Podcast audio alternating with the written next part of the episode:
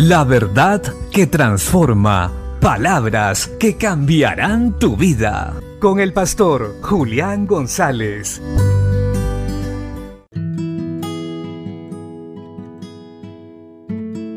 La Biblia dice en el Evangelio de Juan capítulo 10 versos 1 al 3.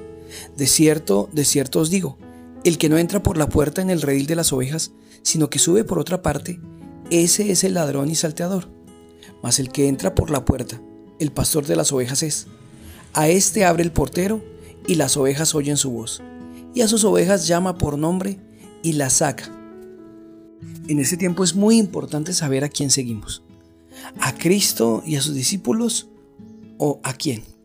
Ciertamente estamos en los últimos tiempos y en los últimos tiempos, dice la Biblia, se levantarán maestros a enseñar conforme a sus propias concupiscencias y la gente teniendo comezón de oír se irá tras ellos. Pero nosotros, los que hemos creído en Cristo Jesús y seguimos la guianza de la palabra de Dios, debemos tener cuidado y solo escuchar a aquel que Dios ha puesto para guiar nuestras vidas a la salvación por medio del Espíritu Santo y la palabra. Es importante el Señor está hablando de sí mismo en este contexto, pero podemos usarlo para este tiempo. Todos aquellos que quieran guiar nuestra vida hacia Cristo Jesús deben estar conforme a las escrituras, deben ser genuinos en su manera de obrar y actuar. La Biblia es clara, por sus frutos los conoceréis. Toda persona que quiera que hagas algo contrario a la palabra de Dios, que te desvíe o que medre la palabra de Dios, ese no es el buen pastor, ese es el salteador o el ladrón, dice la Biblia. Así que tengamos cuidado con lo que escuchamos y a quién escuchamos, porque muchas veces no discernimos y terminamos creyendo cosas o fábulas que dañan la sana fe.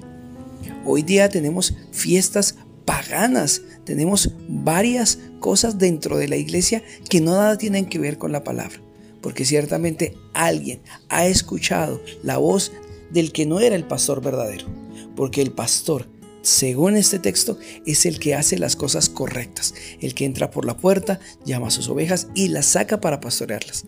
Ciertamente el que enseña debe ser ejemplo y modelo de buena conducta, asimismo como de llenura del Espíritu Santo y un fruto espiritual bien, bien marcado.